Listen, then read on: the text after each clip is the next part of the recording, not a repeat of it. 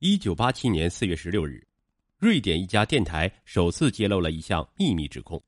涉及到一九八六年印度政府与瑞典博福斯军火公司签订的一宗购买四百门幺五五毫米榴弹炮的合同。这家电台声明，博福斯公司为获得这份合同，曾向瑞士银行的一些账户支付了金额达四百六十万美元的资金，作为送给印度高级官员和国防部门人员的贿赂。消息一出，印度举国震惊。印度政府在次日即迅速发表声明，坚决否认这些指控，否认有印度人卷入这宗军火交易，同时要求瑞典政府对此事进行调查。在此后的十多年间，有关这桩博福斯军火丑闻的调查工作经历了一波三折，先后有多名政府高级官员及商人受到调查，但迄今。未有一人受到正式审判并遭致判刑入狱。到一九九七年底为止，政府为这项调查工作已经先后投入了八千余万卢比。另据议会记录记载，在过去十年间，仅人民院议员为讨论此案花费的时间即达到六百多个小时。经过了十年的风风雨雨，博福斯军火丑闻仍是印度政治中的一个梦魇。在一九九八年年初进行的第十二届人民院选举中，这桩丑闻再次成为印度朝野各政党争论的焦点。印度人民党等反国大党的力量，以这桩丑闻为炮弹，向尼赫鲁家族和国大党发起了锐利的攻势。索尼娅·甘地作为尼赫鲁家族的代表，为维护家族荣誉和国大党的威望而战，他以攻为守。多次明确要求政府当局尽快公布有关丑闻的秘密调查材料，但印度政府出于种种考虑，迄今未正式予以公布这些秘密材料。围绕着这桩丑闻的纷繁复杂的政治斗争，无疑还会长期的持续下去。印度是世界上主要的军事大国之一，它大宗的军火订货合同成为国际上各大军火供应商相互争夺的焦点之一。为了争取到一项军火合同，各大军火供应商是八仙过海，各显神通。有的通过本国政府向购买国施加政治外交压力，有的则冒天下之大不韪，通过贿赂、收买等不正当手段收买政府高级官员。因此，为维护国家利益，杜绝政府军火订购过程中的一些非法勾当，一九八零年，时任政府总理的英吉拉·甘地夫人提议。制定一条规定，明确在印度政府的国防订货谈判中，任何印度人不得充当中间人，也不得以各种名义获得佣金。而在此之前，国防订货中普遍存在着各种代理公司和中间人。印度政府实际上一直在与这些中间机构打交道。由于国防订货数额巨大，这些中间机构收取的佣金数额也相当惊人，动辄即达数百万美元。英甘地政府颁布以上规定后，国防订货中的中介活动虽有所收敛，但没有完全绝迹。巨额的收益促使许多中间人不惜违反规定，变相的隐蔽的参与交易，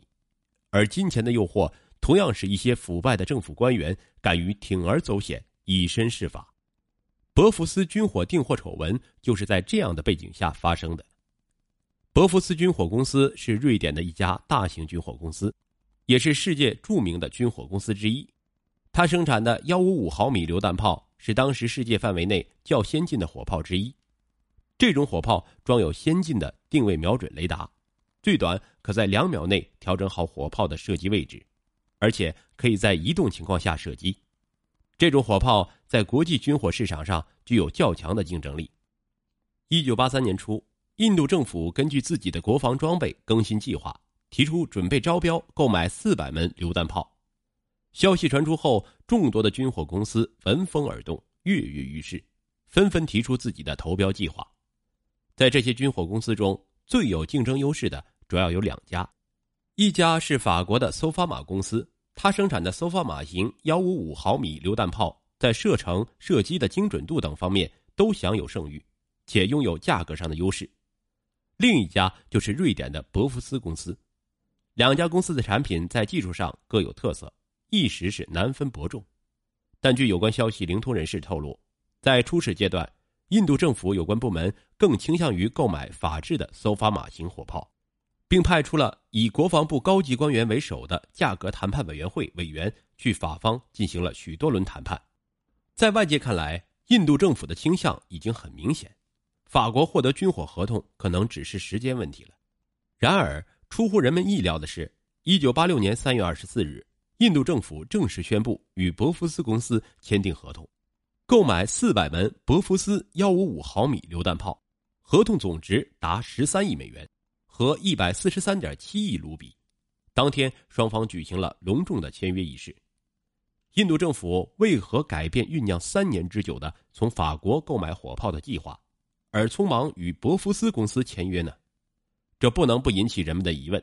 同时，在首批火炮交付印军使用后，发现存在一定的问题，如射程不达标、辐射有缺陷等。而据证实，在此之前，印方有关部门主要是国防部。并未对这批武器进行详细检查，提出的质量要求也并不严格。这些问题的存在使许多人怀疑，有人在此次军火谈判过程中做了手脚，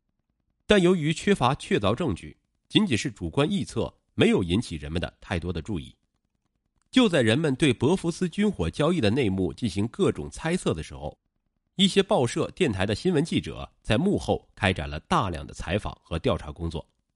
这无孔不入的无冕之王，凭着灵敏的职业嗅觉，透过蛛丝马迹，终于找到了一些证据，证实在这桩巨额军火交易中，确实存在严重的贿赂问题。一九八七年四月十六日，瑞典国家电台首次正式披露了这一消息，一时引起印度举国大哗。各反对党趁机借此大做文章，要求甘地政府彻底调查此事。第二天，印度政府发言人却在记者招待会上辟谣，坚决宣称政府与此丑闻无关，也否认有任何印度人介入这桩军火交易，从中收取佣金。当天，政府即通过正式渠道要求瑞典方面对电台报道进行调查，瑞典方面同意了印度政府的要求，政府总理指示国家审计局对此进行调查。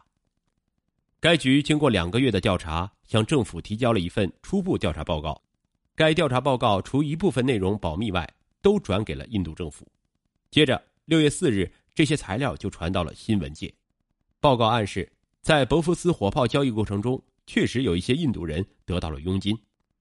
博福斯公司则辩解说，瑞典审计局调查证实，支付佣金的交易是在拉甘地一九八五年底。向瑞典政府重申军火订单谈判中不得有中间人的规定之前，这些佣金的总额是全部订货的百分之二到百分之三。报告证实，阿纳特罗尼克公司曾长期作为博福斯公司在印度的代理，帮助做一些所谓的管理服务工作。当然，其中难以排除该公司曾在军火交易谈判过程中为双方牵线搭桥。这一报告对拉甘地政府形成了强烈的冲击。曾兼任国防部长的拉甘地难脱干系，反对党紧紧抓住这一事件，指责执政党国大党腐化堕落，并要求拉甘地总理辞职。面对外界的种种猜测和指责，拉甘地总理已经不能再继续保持沉默。八月六日，他向媒体宣布，他个人及其家族绝对没有从这桩军火交易中得到任何好处，并信誓旦旦的宣称要把真相调查清楚，向议会和民众作一交代。